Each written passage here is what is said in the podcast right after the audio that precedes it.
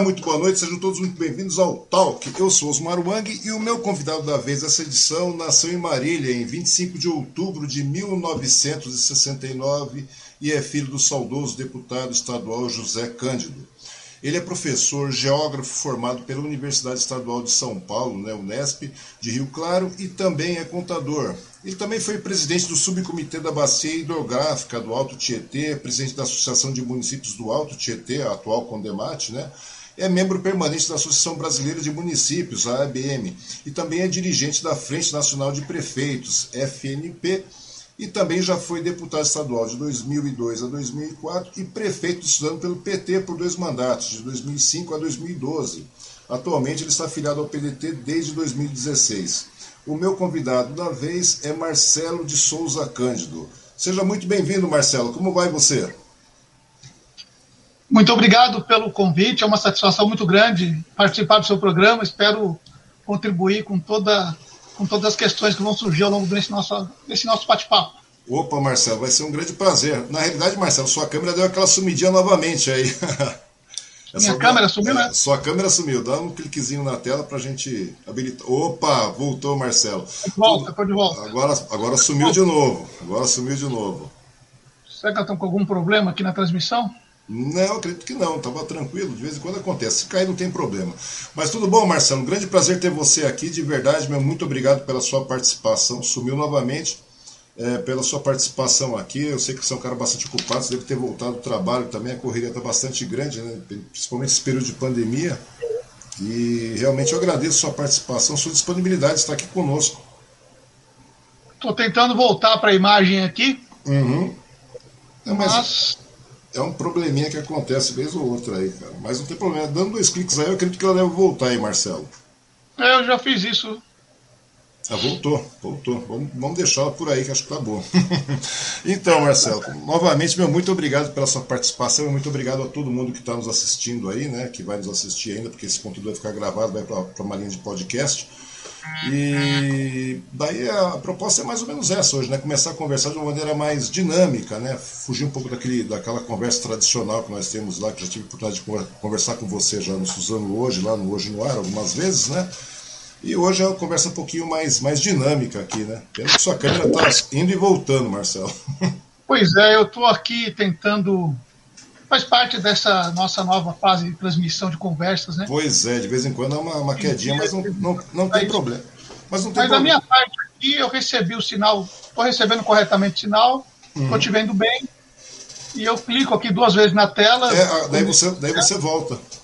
Daí é. você volta. Agora desapareceu é, de novo. Gente, Ó, tá vendo? Ela some de, de novo. É estranho isso aí. Mas tá tranquilo.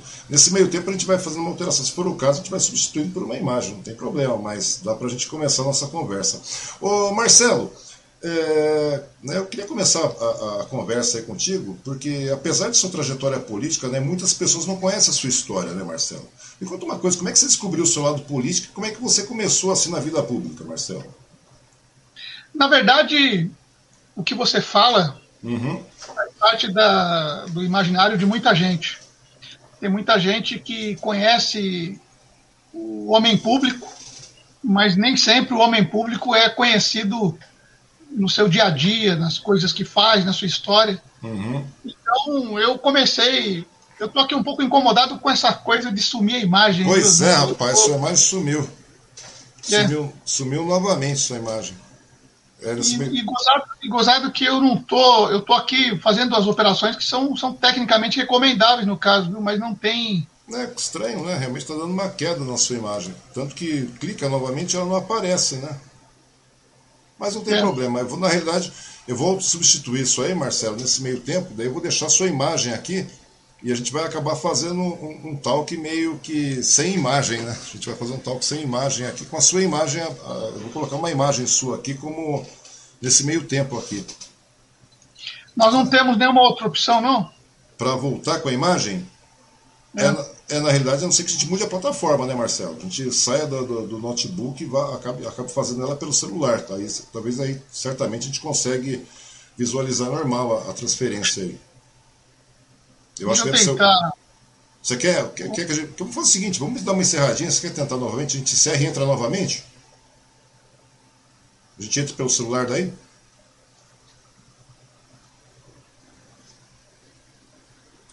Opa, vamos, vamos voltar. Agora, aparentemente, Marcelo, deixa eu ver. Não, não voltou não, Marcelo. Um momentinho só, vamos ver se agora vai. Opa, é a sua imagem. Agora voltou. Agora estamos online de novo com a imagem. Ah, ótimo. Então tá bom, vamos tentar, vamos, vamos embora. Se não for, a gente tenta novamente. É, o legal é que, independente disso, ainda continua no, no, formato de podcast, continua saindo somente o áudio também no podcast. Então, Marcelo, é, a pergunta era a seguinte, né? A minha questão era a seguinte, que você, apesar de sua trajetória política, muitas pessoas não conhecem, né? É, quem é o Marcelo Cândido, né? Como é que você descobriu o lado político? Como é que começou na vida pública? Porque tem muito aquela história do pessoal ouvir falar. Ah, eu ouvi falar, ouvi falar, mas não é ouvir falar, né? É nada melhor do que ter você realmente falando para a gente, mostrando para as pessoas, conversando, explicando quem é o Marcelo Cândido, de onde veio, como é que começou na vida pública. Olha, eu vou tentar de uma maneira bastante resumida uhum. contar um pouco dessa minha história, mas eu não consigo contá-la sem antes fazer referência a meu pai. Sim. Porque meu pai ele veio para Suzano no início da década de 1970, porque ele era torneiro mecânico. Uhum na verdade, se formou como torneiro mecânico pelo Senai. Então ele saiu do interior de São Paulo, onde nós morávamos. Eu uhum. nasci em Marília em 1969. E ele saiu com a família lá de Marília e nós viemos para cá. Inicialmente para a cidade de São Paulo, depois para a cidade de Suzano. E veja que existe uma curiosidade em torno disso, porque nós chegamos em Suzano e nosso bairro onde meu pai comprou um terreno, foi o Jardim Revista. Uhum. Mas o Jardim Revista mal existia. Eram pouquíssimas casas ali. Pela minha lembrança, não passavam de 10 casas, eram menos de 10 casas, 7 casas, 8 casas. E nós fomos para lá começar, então, um bairro importante aqui de Suzano. Enquanto meu pai construía a casa lá, nós fomos para o Jardim Cacique. Então foi ali que eu comecei morando em Suzano. Uhum. E depois disso, o meu pai foi tendo a sua atuação marcada pela atividade da igreja. Meu pai, ele era é, ministro da Eucaristia, uhum. ele se tornou ministro da Eucaristia na Igreja Católica e tinha uma atividade bastante interessante lá no bairro do Jardim Revista. E também da Sociedade Amigo de Bairro, ou seja, todos os movimentos de organização, de reivindicação de direitos, meu pai participava. E ele acabou sendo indicado ali por uma grande quantidade de pessoas a disputar uma vaga de vereador em Suzano e ele disputou, não ganhou a primeira eleição que disputou em 1982, uhum. mas em 88 ele se elegeu vereador. Então meu pai foi a pessoa que me inspirou ao vê-lo atuando politicamente, seja por meio das atividades sociais da igreja ou também da Sociedade Amigos de Bairro. E ali eu acabei, e meu pai teve atividade sindical também, meu pai também teve atividade lá no interior, no sindicato rural, aqui no sindicato dos metalúrgicos. Então com isso eu fui é, me inspirando e fui acompanhando a trajetória dele. Até que no ano 2000, portanto no início desse século, uhum. o meu partido, então o PT, me indicou para que eu disputasse a prefeitura de Suzano. E foi a minha primeira eleição. Eu nunca havia disputado uma eleição. Eu não havia sido candidato a vereador, não havia sido candidato absolutamente a nada. Uhum. Foi a minha primeira experiência como candidato. E foi assim. Tive uma votação bastante expressiva naquele ano, embora tenha sido a primeira candidatura eu saí da eleição com 40% dos votos. Eu não fui eleito, mas saí com 40% dos votos e haviam cinco candidatos. Ou seja, não era uma coisa é, assim, uma, uma, eleição com duas candidaturas. Eram, é, eram cinco candidatos. E eu saí é, candidato pela primeira vez e assim eu fui bem votado. E depois dali eu fui candidato a deputado, fui eleito em 2002 e depois deixei a Assembleia Legislativa como deputado para ser prefeito de Suzano, eleito que fui em 2004. Então tem uma trajetória que começa com meu pai, uhum. ele também exerceu mandatos, ele foi vereador, ele foi deputado, e eu também acabei exercendo esses mandatos. Só não exerci o mandato de vereador como ele uhum. no início da carreira política que ele teve. Então, mas no caso começou tudo com, com, com a vivência de casa, né, Marcelo? Porque você acabava, querendo ou não, acompanhando seu pai muitas vezes nisso, né? Você começava sim, a ter a vivência da, da, política acontecendo na sua casa, na sua vida, tal, junto com seu pai. E querendo ou não, você acabou tomando gosto por isso também, né, cara? Porque você acaba vivenciando muita coisa no dia a dia na rua, aí, né? Vendo as pessoas, as solicitações, as demandas da cidade e tudo mais. Daí você acaba tendo esse espírito de, de, de, querer participar da vida, da vida pública e querer, assim, melhorar a vida do coletivo, né, no geral. A atividade política, de algum modo, hum. é, já fazia parte da minha vida por, como, por conta daquilo que eu falei, né, em função do meu pai, uhum. mas a minha própria convivência no bairro também, de certa forma, chamava é, é, para essa militância política. E depois eu fui para o colégio, então colégio, né, uhum. estudar no Justiniano, em 1985, e lá nós fundamos o primeiro Grêmio Estudantil. A ditadura militar, ela proibiu que os grêmios estudantis existissem. A ditadura militar, ela acabou proibindo que os estudantes se manifestassem de forma organizada. Mas em 85 houve a eleição indireta na, no Congresso Nacional, quando uhum. foi eleito o Tancredo. Sim. O Tancredo morre e assume o Sarney. Uhum. E o Sarney teve como uma das suas medidas iniciais a, a aprovação das leis, da lei do Grêmio, dos grêmios estudantis. E aí, então, em 85, no Justiniano, eu e um grupo de amigos eh, fomos formar o Grêmio Estudantil. Então ali também começa uma militância política estudantil eh, que, me, que, foi muito importante para a minha formação, eh, que me deu uma cancha política, digamos assim, no início da carreira. Eu era moleque uhum. ainda, tinha 15 anos naquele período. E era quando o PT era um partido de informação, um partido jovem, porque o PT foi fundado em 80, em 1980. Uhum. Em 85 ele tinha apenas 5 anos. Cinco anos. Em 89, em 89 o Lula ficou em segundo lugar disputando a presidência da República contra o Collor, aquela Verdade. eleição que ele fez no turno. Então foi uma trajetória também dentro de um partido político que eu fui conhecer é, quando eu comecei a militar no movimento estudantil. Então, no caso dele, você acabou se identificando também com as matizes do PT, não foi? Porque, na realidade, não tem como você não, não, não se identificar, né, no caso. Até porque era um partido muito sim, próximo sim. ao povo, né, muito próximo, muito direto, muito é, conversava direto com o povo, com as classes trabalhadoras e tudo mais que na realidade era, era, são as classes que mais sofrem no Brasil até hoje, né? A grande verdade é essa, não tem como você não ter uma certa é, empatia por isso, não é verdade, Marcelo? E principalmente quando a gente é jovem também, você também tem um outro pique de raciocínio, você quer que a coisa realmente melhorar em primeiro momento. A gente é meio, né, aquele pique de querer melhorar, até quando você encontra um partido que realmente é, traz esse tipo de, de, de de empatia, esse tipo de coisa, junto a essas classes mais, mais vulneráveis, mais sofridas, porque o Brasil sempre teve essa situação de classe vulnerável, né? A gente parece que vive no eterno looping, né? É uma coisa absurda isso aí. Né? E é muito legal o isso Brasil aí. É, o Brasil é um dos países mais desiguais do mundo. Verdade, verdade. O Brasil é um país de, de grande riqueza, tem potencial econômico é, surpreendente frente a muitas nações do mundo, porém a política econômica ela é muito regressiva e as camadas mais vulneráveis da sociedade são sempre deixadas de lado nesse processo de desenvolvimento nacional. Então, o Brasil é um país desigual, um país que tem raízes racistas, um país Sim, que extremamente tem racistas de igualdade, uma profunda é, falta de oportunidade para uma parcela importante da população. Uhum essa, é, é, é contra essa realidade que nós precisamos brigar o tempo todo para fazer com que haja mais condição de igualdade para a população brasileira. O desenvolvimento do país ele só virá com a promoção de igualdade em todos os aspectos, não só racial, mas também igualdade social. Sim. Mas isso se faz através de medidas que são macroeconômicas e que são tomadas, sobretudo, pelos governos eh, centrais, ou seja, pelo governo federal. Uhum. Lógico que os municípios têm papel nisso, os estados também têm papel nisso, mas a política econômica, que é a matriz do desenvolvimento, é tocada por quem governa o país. E isso, historicamente, nunca foi, é, nunca foram medidas de inclusão. E uhum. isso é uma grande realidade que nós precisamos combater e lutar o tempo todo. É, principalmente agora, né? Agora a gente está vivendo um retrocesso terrível. A gente vai até conversar a respeito disso.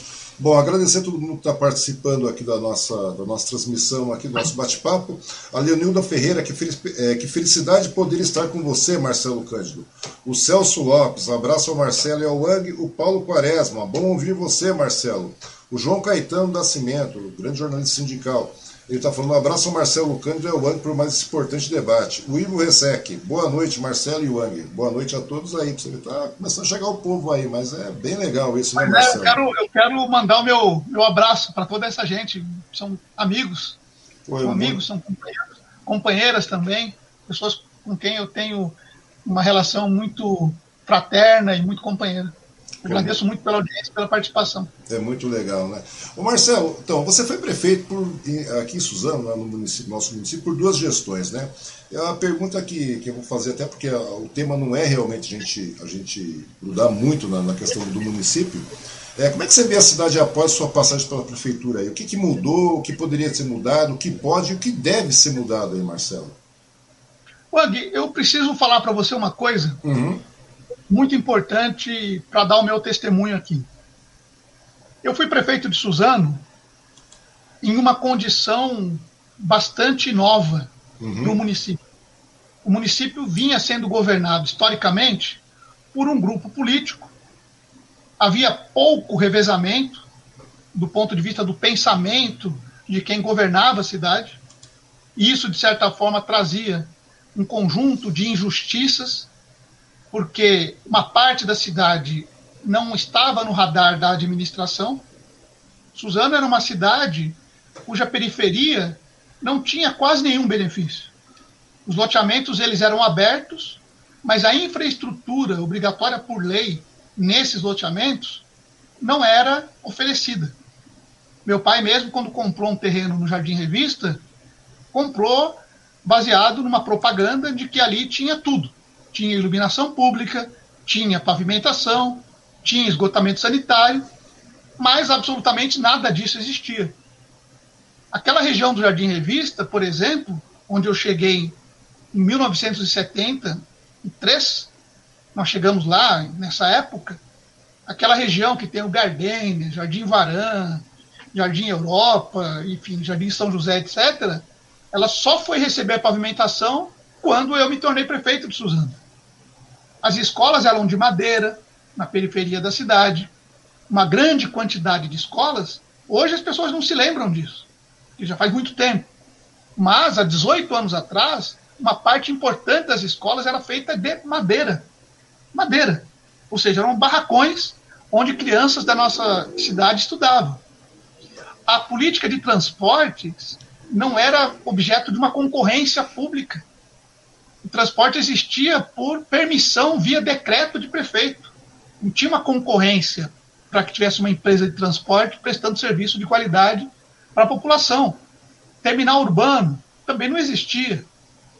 Nós não tínhamos uma política de garantia de direitos sociais na educação por meio do, da oferta de material escolar, uniforme escolar para as crianças, transporte escolar para as crianças.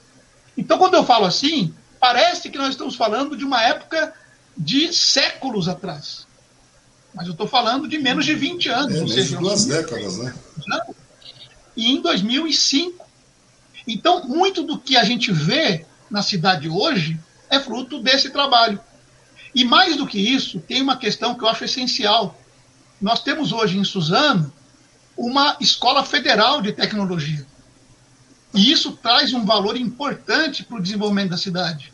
E nós temos também uma faculdade privada, vinda da Europa, por uma decisão que eu tomei enquanto prefeito, de oferecer um terreno via concessão, por meio de uma concorrência pública internacional, para que ali fosse instalada uma universidade. Hoje, o Instituto Piaget, a Faculdade Piaget, funciona em Suzano. E isso também agrega para a cidade um enorme valor e permite que seus estudantes possam se formar aqui mesmo, na cidade. Então, por isso, tem um legado muito substancial para que a população possa usufruir de uma cidade mais justa. É lógico que nós estamos ainda muito longe uhum. de ter aquilo que eu acredito necessário ser, que é uma cidade inclusiva em todos os seus aspectos.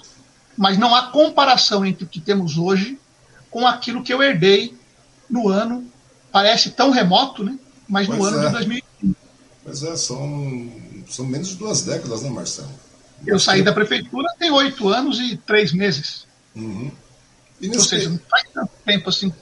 É verdade. E nesse meio tempo, Marcelo, o que você acha que poderia ainda e deve ser melhorado no, no nosso município aqui? Suzano é uma cidade que tem vantagens que são enormes na comparação com muitas cidades brasileiras. Mas eu acredito, até pela minha formação, que a melhor ferramenta para o desenvolvimento do município passa por um projeto de longo prazo. Uhum. Ou seja, Suzano precisa necessariamente construir a sua identidade baseado nas suas características.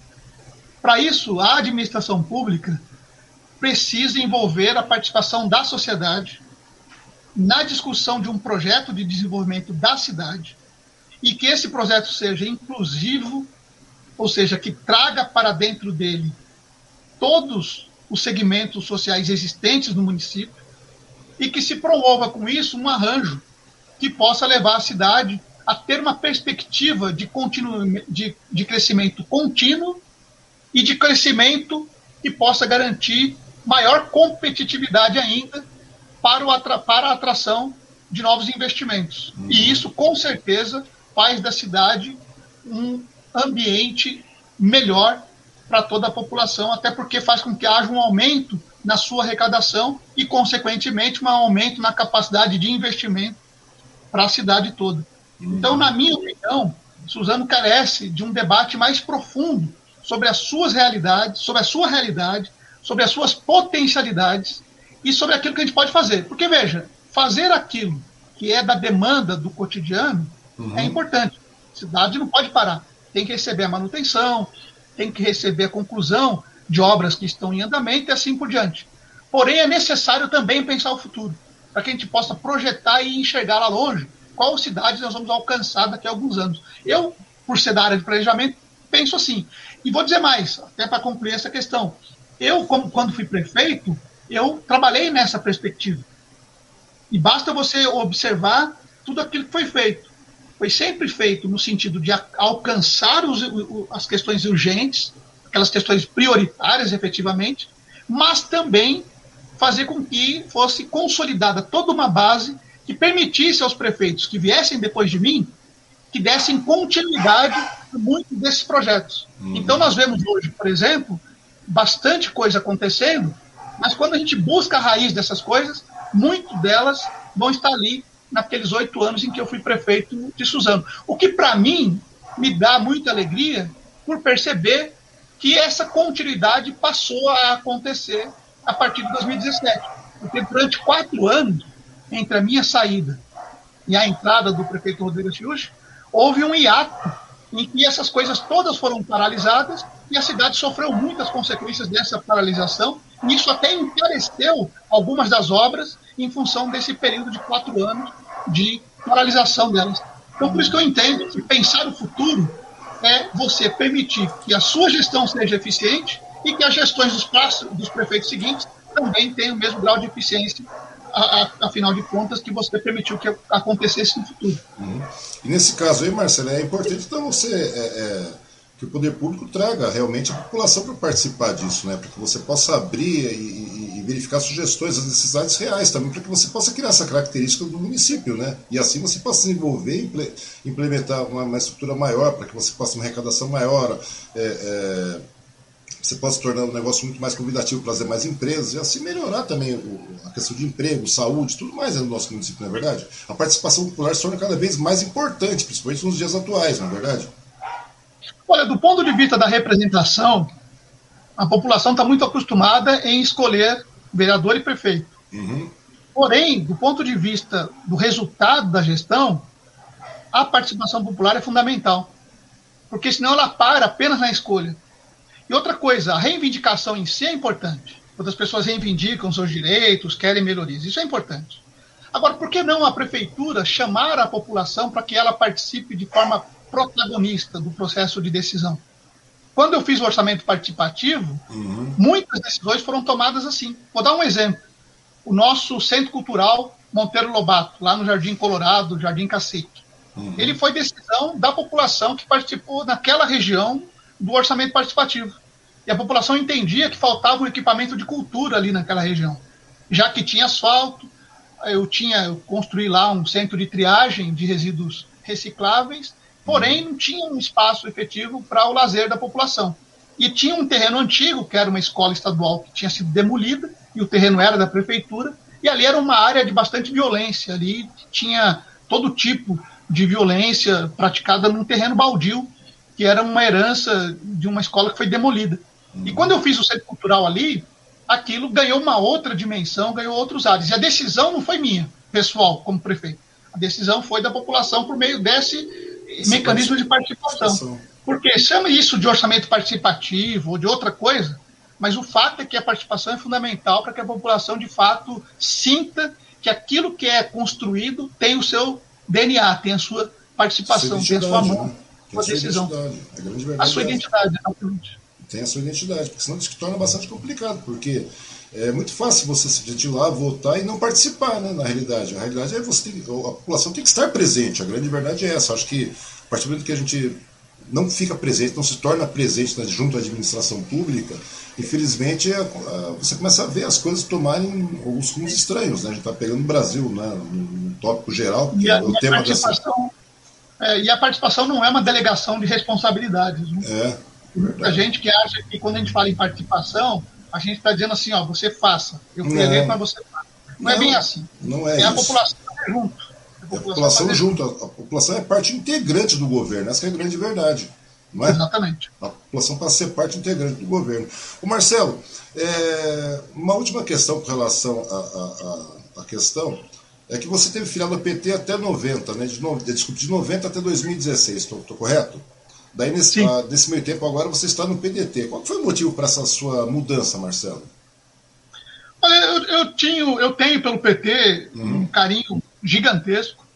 A minha formação se deu ali dentro por aproximadamente 30 anos. Mas o tempo vai colocando novos desafios uhum. e eu optei por me filiar ao PDT e acabei, inclusive, sendo candidato ao governo de São Paulo pelo partido nas eleições de 2018, que foi para mim uma experiência espetacular. Uhum. Então, do ponto de vista do projeto político, da visão de mundo, eu tenho guardado muito daquilo que eu acredito. Então, todas as bases daquilo que eu digo, elas têm uma combinação de relação com partidos do campo popular, do campo democrático, do campo progressista. Então, a minha história partidária é sempre coerente a esses partidos com, com os quais, inclusive, eu já me relacionei por meio de coligações partidárias. Então, isso faz com que, aliás, o prefeito, diferentemente do deputado ou do vereador, ele não tem uma representação proporcional, ele tem uma representação majoritária. E a representação majoritária requer que os partidos que se combinam para governar, ou seja, aqueles que fazem uma aliança, fazem uma coligação, têm direitos de verem é, realizadas as bases que fundamentam a existência desses partidos. Então, o PDT é um partido desse campo. O PDT é o partido do Darcy Ribeiro, um dos maiores intelectuais, um grande antropólogo que o Brasil já teve, que criou a, Universidade de Brasília, onde eu tive a honra e o, o prazer de ter estudado, quando fui fazer o mestrado lá. O, o Darcy Ribeiro, que é, criou o CIEPS junto com o Brizola, no Rio de Janeiro, quando o Brizola foi governador do estado do Rio de Janeiro. Brizola, que foi um, do, dos, um dos, garantidores é, é, da permanência do Jango no governo, quando houve a primeira grande tentativa de golpe, uhum. que, que, queriam destituir do cargo o Jango quando ele estava fora do país, é, quando havia aquele, todo aquele processo de tensionamento é, contra a democracia nacional. Então, é dessas tradições que eu me orgulho de fazer parte. Muito legal isso aí, né? Eu acho que é bastante legal a gente ter essa disponibilidade, ter essa possibilidade de mudança dentro daquilo que é lógico racional, né, Marcelo? Eu acho que é uma coisa bastante interessante. Mas agora, a questão que, que é o mote da nossa conversa, eu acho que é muito bom, assim, acabam tendo as perguntas, os questionamentos, a pessoa pergunta por que o cara saiu e tal. Na realidade, ele acabou de responder, né? Quer dizer, não, não, acho que é, parece que é uma missão cumprida, depois você procura uma outra etapa e assim vai indo. Você já tinha um relacionamento também com o partido, é uma coisa natural isso vir a acontecer. É, continua vindo mais comentários aqui. O Célio Faiolo. Deixa eu tirar o óculos, Marcelo, que você não enxerga nada, cara. É, boa noite, Marcelo Cândido. A Milena Riane Leonardo. Boa noite, Marcelo Wang. Muito bom te ouvir, Marcelo. O Sérgio Faiolo continuou. O prefeito Marcelo Cândido criou o Estatuto dos Servidores Públicos de Suzano. Muitas mudanças já foram feitas no Estatuto após a administração. E penso que nenhuma mudança feita após a sugestão foi é, após a sugestão foi benéfica a nós, servidores públicos. Continua aqui a Terezinha Ferreira. Abraços, Marcelo. É, o Sérgio falou de novo. O projeto Corredor Ecológico aqui no córrego do Jardim Revista foi esquecido e ficou apenas nos planos. É, onde é que está mais? Vamos ver. É, tem várias mensagens chegando, Marcelo. É, a, Ros, a Rosenil Barros Orfão. Boa noite, Marcelo. Boa noite, Osmar. Realmente um governo sem participação popular torna um governo com pouca sensibilidade e eficiência. É grande verdade. É, a Silvana Martins também está assistindo, a minha patroa aqui. Né? Boa noite a todos. Ô, Marcelo, a pergunta técnica é a seguinte: vamos pegar o tema que a gente quer o mote da nossa conversa mesmo. Como é que você vê o cenário político no Brasil aí? Deixa eu só fazer um comentário muito rapidamente, Osmar. É, com relação a essas questões que foram colocadas aí, o Estatuto ah. do Servidor e a questão do corredor ecológico lá no Jardim Revista. Sim. O corredor ecológico é um exemplo é, de um projeto que foi desenvolvido durante o tempo em que eu era prefeito, uhum. mas que encontrou alguns obstáculos, inclusive do ponto de vista da situação legislativa, que fez com que o projeto sofresse uma série de retaliações. Uhum. Mas é um projeto. Como todo projeto, a prefeitura pode tocá-lo à medida em que há prioridade nisso. E há existente as bases para que ele possa ser desenvolvido futuramente, assim como foram outros projetos. Vou dar o exemplo é, do, do, do, céu, lá do Jardim Gardênia, que uhum. leva até com muita honra o nome do meu irmão, que é o céu Alberto de Souza Cândido. Ele foi um exemplo de investimento nessa área cultural, de lazer, ali naquela região também. Com relação ao Estatuto do Servidor, de fato foi uma, uma grande conquista baseada na participação popular, inclusive. Uhum. Que nós chamamos os sindicatos, chamamos os servidores, para o debate a respeito de um novo estatuto, para que nós pudéssemos fazer com que houvesse uma reversão do regime jurídico único, garantindo assim uma legislação apropriada para o servidor público, inclusive criando um instituto de previdência que não existia aqui no município. Se hoje nós temos um fundo ou melhor, temos um Instituto de Previdência, foi criado durante o meu governo, como uma das grandes reivindicações, inclusive, da categoria dos servidores públicos municipais. Ou seja, são dois exemplos de decisões tomadas a partir da participação direta da população é, nesses, é, nesses processos decisórios. Agora, em relação à questão nacional. É, cara, aí eu acho que é o tema mais complicadão. É, até, até, até, até, porque, com relação à, à questão do. que você havia citado com relação à pergunta do, do, do Sérgio, o que acontece? Principalmente agora, nesse momento, é aquilo que você falou, com uma questão de prioridades e tudo mais tal, e principalmente agora, nós estamos, vamos entrar para o segundo ano literalmente paralisado, essa é a grande verdade também, né? Então existem prioridades e prioridades, como você mesmo havia dito, né? É, e é uma coisa bastante importante para ser tocado também, e é um tema que sempre vai ser recorrente, a gente vai discutir no futuro também novamente. A pergunta técnica mesmo é aquela: como é que você vê o cenário político no Brasil, Marcelo? Esse é o tema gritante do momento, cara. Osmar, nós vivemos um período que eu considero, e não estou sozinho nessa, como um dos períodos mais sombrios da história do país. A democracia brasileira está comprometida, rigorosamente comprometida. Esses ataques contra blogueiros, contra ativistas, essa tentativa de calar a voz de pessoas que se manifestam contra o governo é característica de regimes autoritários. Ou seja, nós não vivemos plenamente a democracia aqui no Brasil. Um outro aspecto importante é que não há governo. Efetivamente, não há governo. Quais são as iniciativas do governo Bolsonaro? Qual o projeto que ele tem para o Brasil? Qual é a política de educação do governo? Quais são as medidas que ele toma para combater a disseminação do coronavírus? Quais as realizações do governo no combate à pandemia? Qual a centralidade das políticas nacionais em relação ao combate à pandemia? O que o Bolsonaro faz? Ele faz uma pregação contínua, direta e indiretamente.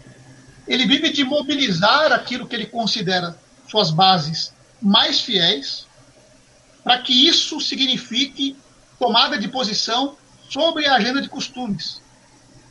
Então ele sempre faz um desvio da prioridade daquilo que é essencial para o Brasil, para discutir assuntos, não do ponto de vista da discussão em si, porque seria importante se ela acontecesse, mas do ponto de vista da, do diversionismo. Ou seja, quando tem uma, uma questão polêmica, quando tem um problema, alguém da tropa vai lá e joga uma provocação qualquer, que possa gerar um debate, gerar indignação, gerar engajamento, e com isso ele vai vivendo. Faz dois anos e três meses que esse sujeito governa o Brasil e até agora ele foi provocar o isolamento do país. Acabou de ser demitido o ministro das Relações Exteriores, o Ernesto Araújo. É, Por quê? Tá Porque houve uma pressão brutal, não só no, no Senado recentemente, mas sobretudo internacional. Porque o Brasil não se relaciona com os países do mundo. Pelo contrário, ele tinha apenas a âncora do governo do Trump nos Estados Unidos, e quando ele perde essa âncora, ele se joga ao mar. E aí com, conseguiu fazer ao longo desse período grande processo de diversionismo, não tem aliados no país, no mundo e não tem proposta no mundo. Por isso é que nós temos uma situação de calamidade no país e um último exemplo. Quando foi criado o BRICS, que, que, que juntava Brasil uhum. e Rússia, Índia, China, é, havia ali uma, uma, é, uma tentativa de organização multilateral que fizesse frente aos organismos bilaterais ou então unilaterais, como os Estados Unidos. Hoje, se você pega a China, a Rússia e também a Índia, eles têm vacina produzida nos seus próprios territórios. E o Brasil, que fazia parte dos BRICS, não consegue produzir uma, uma vacina. Pois não é. consegue ter tecnologia gerada no país, não por incompetência dos nossos cientistas, pelo uhum. contrário, mas pela falta de tecnologia disponível e de recursos oferecidos pois é, da é, de ponta. E, e, os cortes no, no, é o dilema que nós vivemos hoje. Os cortes em ciência e tecnologia são gritantes, né? E estão sendo menores, inclusive, né? Agora. São gritantes, são permanentes, são contínuos e são ininterruptos. Nós estamos sofrendo processos de cortes diariamente. Faz, do, faz um ano que nós estamos falando da importância da ciência como mecanismo de combate à pandemia que nós estamos enfrentando. Porém, o governo faz o quê? Ele continua retirando recursos dessas áreas que são essenciais para o país. Então, isso mostra que falta sensibilidade por, por parte do governo, e mais do que isso, falta interesse do governo em combater efetivamente esses problemas que o Brasil vem enfrentando. E os saltos disso, mais de 300 mil mortos. Veja, morreriam pessoas em função de um contágio como tem ocorrido no país. Mas esse número teria sido menor se o Brasil tivesse se antecipado, por exemplo, e comprasse vacina. Pois é. Nós sabemos que em agosto do ano passado a Pfizer ofereceu 70 milhões, milhões de unidades de vacinas para o país. E o governo declinou do, do, da oferta por duas vezes, não foram apenas, não foi apenas uma vez, mas foram é, duas vezes. É, colocaram N empecilhos né, para a aquisição das vacinas. Colocaram Sem falar na guerra cultural absurda de provocação dos parceiros, como a China, por verdade, exemplo. Verdade. Então, isso faz com que haja um certo desconforto por parte de um parceiro econômico, de um parceiro sanitário, na oferta e, por parte do Brasil, na aquisição desses produtos Sim. ou desses insumos, Sumos. ou mesmo da própria vacina pronta, é. para que puder. Marcelo? Travou? Acho que o Marcelo deu uma travada. A conexão do Marcelo acho que deu uma travada. Bom, nesse meio tempo agradecer a. Bom, enquanto vamos ver se o Marcelo consegue voltar, é porque a conexão do Marcelo deu uma travadinha. Nesse meio tempo vamos agradecer o pessoal aqui que está está participando da nossa live. Vamos voltar aqui, vamos abrir novamente para minha tela aqui. Tem que tirar o óculos, infelizmente. O Marcelo já já deve estar tá voltando, a conexão dele caiu. É, tarará, onde é que estamos aqui?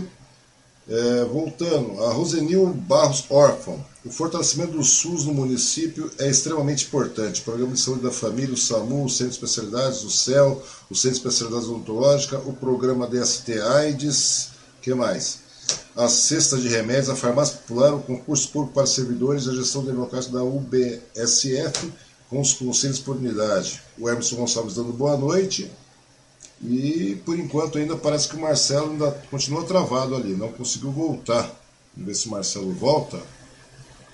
Se o Marcelo voltar, daí a gente já habilita aqui. Marcelo deu uma caidinha, mas já está voltando. Vamos aguardar. Agora no momento a gente está tendo que ser dessa forma mesmo, infelizmente. Dessas quedas de conexão, acontecem essas quedas aí.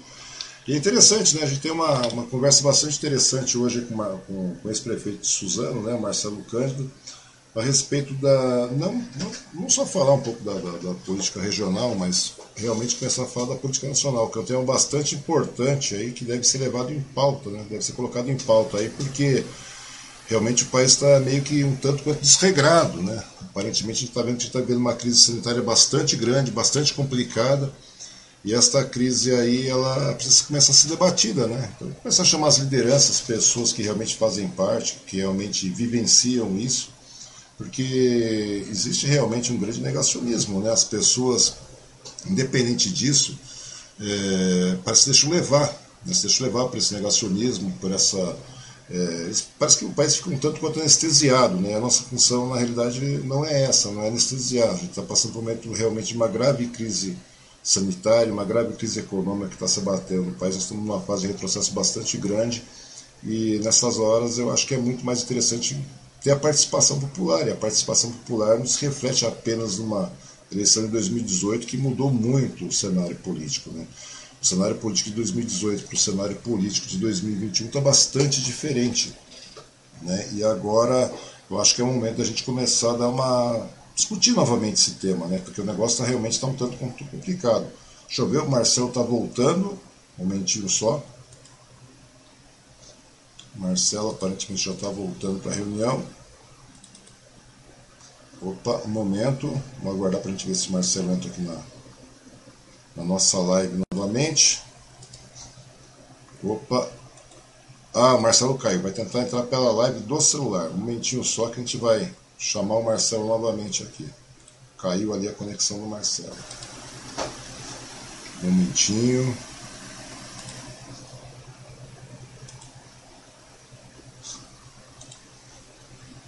Abrir.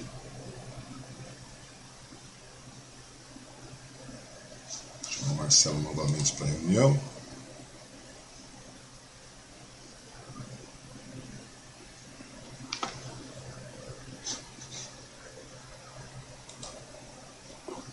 Terá mais um momento.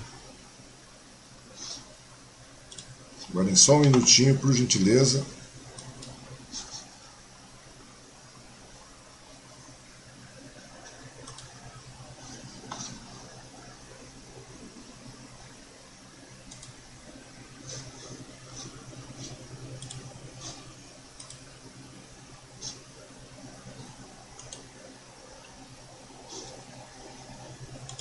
Mais um momento. Marcelo vai tentar voltar pelo celular, pessoal. Aguardem só um momentinho que eu estou fazendo uma nova, um novo envio para o Marcelo aqui.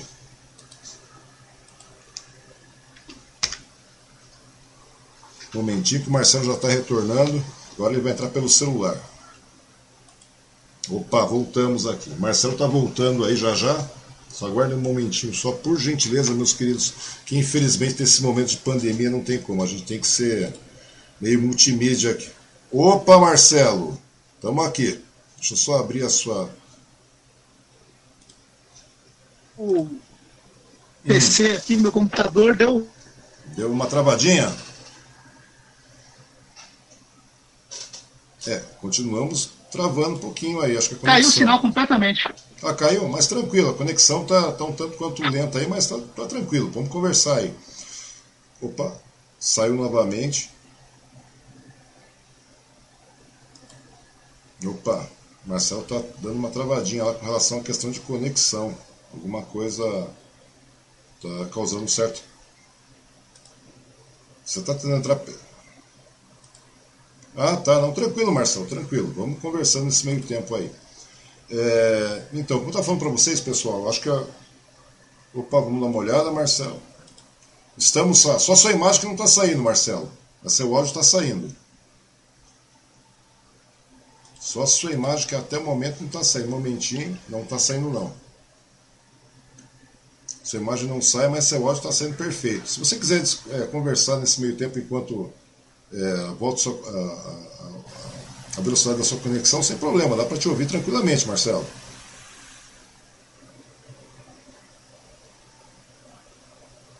Tá, eu tô te ouvindo agora, eu não estava te ouvindo até por alguns instantes. Ah, não, tranquilo. Você... Mas você tá, tá me ouvindo tranquilamente aí. Eu tô te ouvindo. Talvez eu, eu não esteja aparecendo, é isso não? Não, você não está aparecendo. Sua, câmera, sua imagem está fechada. Opa, agora sim, Marcelo. Perfeito, voltou. Então, beleza, agora e, voltei. Então voltamos, voltamos. Peço desculpas aí pelo problema de sinal que eu tive aqui, viu? Não, não, mas acontece. Agora estamos numa época aí que de, de de uma época bastante atípica, né, se torna bastante complicado. Como eu estava falando para o pessoal aqui, Marcelo, na sua ausência, eu acho que a gente chegou a um determinado momento agora que a gente precisa voltar a discutir a, a, a política, no caso, porque a política de 2018, nos idos de 2018, 2016, 2017, 2018, ela tem que começar a ser revista, né, porque chegou um momento realmente caótico, né. Eu queria perguntar para ti o seguinte, Marcelo, a ingerência do governo federal quanto à questão da pandemia, assim, no caso, na sua opinião, estou perguntando, está é, tá abrindo os olhos daqueles que for, daquelas pessoas que foram leitores do Bolsonaro em 2018, 2018 no caso. É, na sua opinião, e o que, que, levou também o eleitorado a votar numa pessoa assim, digamos, ao meu ver, tão desqualificada e responsável pelo cargo de presidente da República? Até porque hoje muita gente que votou nele diz por aí, né? Fica falando, ah, é, não tinha como saber, não tinha como saber. Como é que o cara não tinha como saber? Vamos, vamos, vamos cair um pouco na realidade. O, o rapaz ficou lá praticamente 30 anos no Congresso. O cara não fez nada. Depois ele ficou meio que virou praticamente um louro José lá daquela, daquela, daquela senhora lá do Super Pop, Luciana Gimenez. O cara nunca fez nada mais do que isso, né? É, e agora chega uma boa parte do povo aí, fica aqui, que elegeu esse, esse senhor aí, diz que ah, não tinha como saber que isso ia acontecer. Será que 310 mil óbitos ainda estão é, servindo para alguma análise do povo, estão servindo para alguma coisa quanto à gestão? Não está nos ajudando hoje. Né? Está dando uma travadinha, mas está conseguindo me ouvir? Você conseguiu ouvir a questão, Marcelo? Marcelo? A conexão está caindo realmente. É, a conexão está meio, meio, meio baixa com relação ao Marcelo ali. É, deixa eu ver Nesse meio tempo, vamos lá verificando quem mais está por aqui, enquanto o Marcelo tenta retornar. É... O Emerson Gonçalves, faço minhas suas palavras, falta plano de governo, falta direção na condução do país. Pensar que Bolsonaro, Bolsonaro quase conseguiu vender o Butantan, graças a Deus não conseguiu. A crise está descontrolada, sem investimento em quem sempre carregou o país nas costas, os comerciantes. Vamos tentar começar de novo, não? Vamos, quer que eu chame novamente? Acho que eu vou sair e vou tentar entrar de novo, tá? Pode ser. Vamos fazer o seguinte, eu vou, vamos dar um reset nessa, nessa live, a gente faz uma segunda parte ao vivo aí de novo. Pode ser? A partir desse tópico? Vamos fazer assim, eu vou encerrar essa, essa transmissão e vou abrir outra aí, porque o Marcelo está tendo um certo problema ali com a transmissão e, e tem bastante coisa para conversar a respeito desse atual cenário político que nós estamos vivendo aí. E vamos começar novamente, né? Que é o jeito. Acho que é muita informação importante. Eu acho que depois a gente faz um apanhado também, faz um geral e faz tudo numa única tela, pra gente, num único vídeo, para que a gente possa também deixar disponível para todo mundo aí, tá bom? A gente vai dar uma saidinha, vai sair dessa transmissão e vamos voltar logo em seguida, tá bom? Aguardo aí, espero que vocês não saiam não, que já já nós estamos voltando, tá bom? Grande abraço para vocês e já estamos de volta.